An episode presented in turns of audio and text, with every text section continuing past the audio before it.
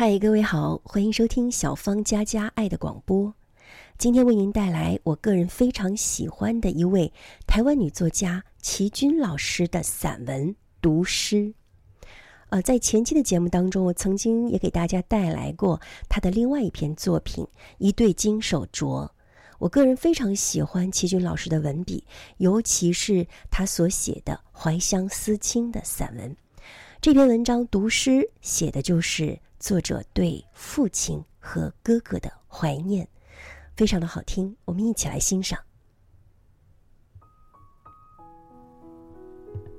爸爸是个军人，幼年时每回看他穿着笔挺的军装，腰佩银光闪闪的指挥刀，踩着马靴，威风凛凛的去司令部开会，我心里都很害怕，生怕爸爸又要去打仗。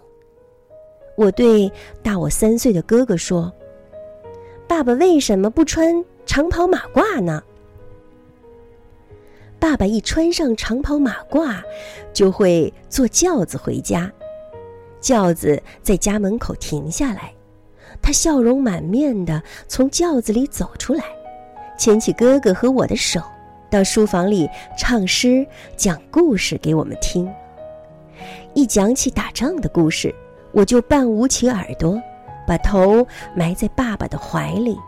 眼睛瞄着哥哥，哥哥边听边表演，砰砰砰，孙传芳的兵倒下去了。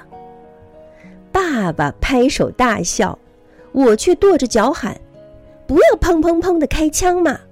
我要爸爸讲白鹤的故事给我听。”白鹤是爸爸的白马，它英俊健壮，一身雪白的毛。爸爸骑着它飞奔起来的时候，像在腾云驾雾，所以爸爸非常宠爱它，给它取名叫白鹤。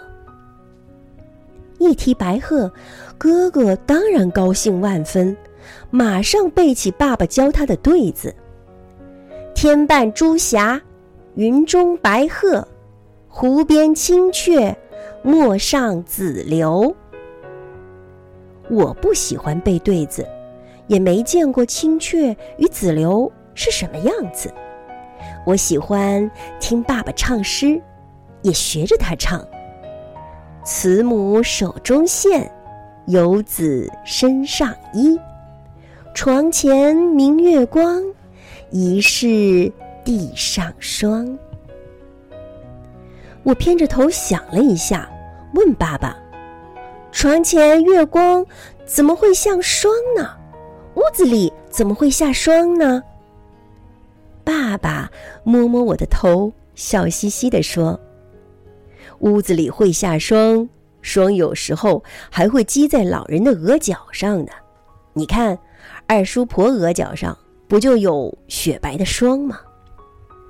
哥哥抢着说：“我知道，那叫做鬓边霜。”是比喻老人家的头发白了和霜一样。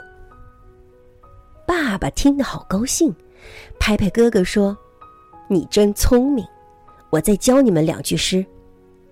风吹古木晴天雨，月照平沙夏夜霜。”他解释道：“风吹过老树，发出沙沙的声音，就像下雨一般。”月光照在沙洲上，把沙照得雪白一片，就像霜。但那不是真正的雨，真正的霜。所以诗人说是晴天雨，夏夜霜。你们说有趣不有趣？哥哥连连点头，一副深深领会的样子。我却听得像只呆头鹅。我说。原来读诗像猜谜，好好玩啊！我长大以后也要做谜语一样的诗给别人猜。爸爸却说，作诗并不是做谜语的，而是把眼里看到的、心里想到的，用很美的文字写出来，却又不直接说穿，只让别人慢慢去想，越读越喜欢。这。就是好诗了。我听不大懂。十岁的哥哥却比我领会的多，他摇头晃脑的唱起来，调子跟爸爸唱的一模一样。在我心里，哥哥是个天才，可惜他只活到十三岁就去世了。如果他能长大成人的话，一定是位大诗人。光阴已经逝去了半个多世纪。爸爸和哥哥在天堂里，一定时常一同吟诗唱和，不会感到寂寞吧？我是多么想念他们啊！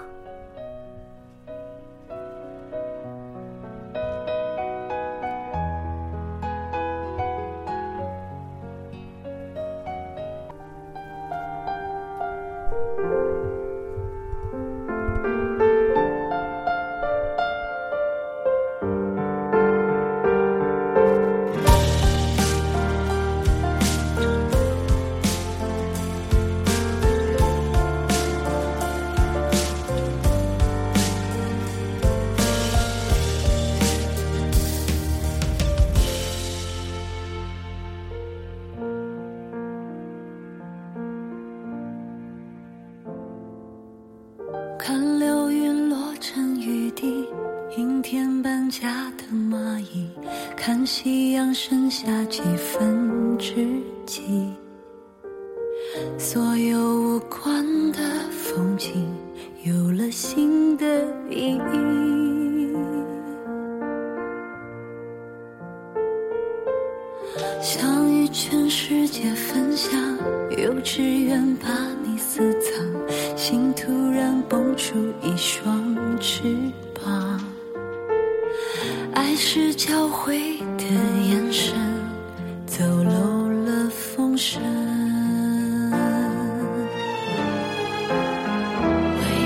生命不欺骗离轨迹。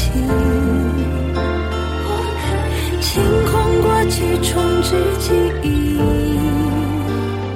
未来有了注定，一切美得不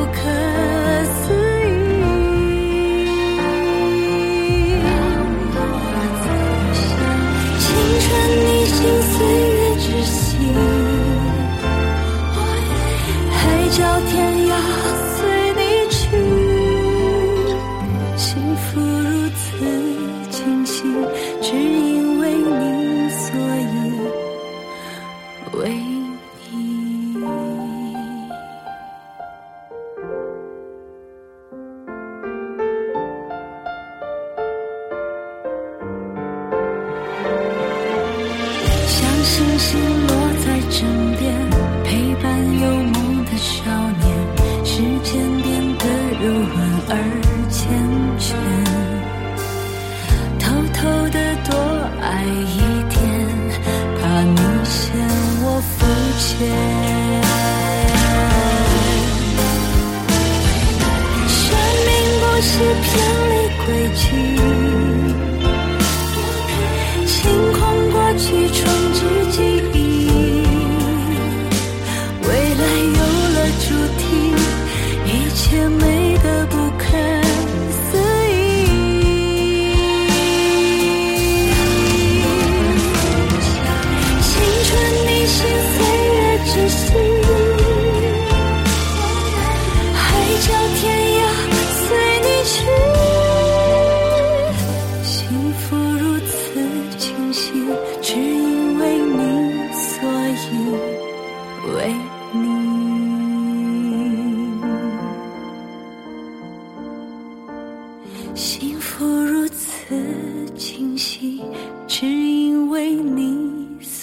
所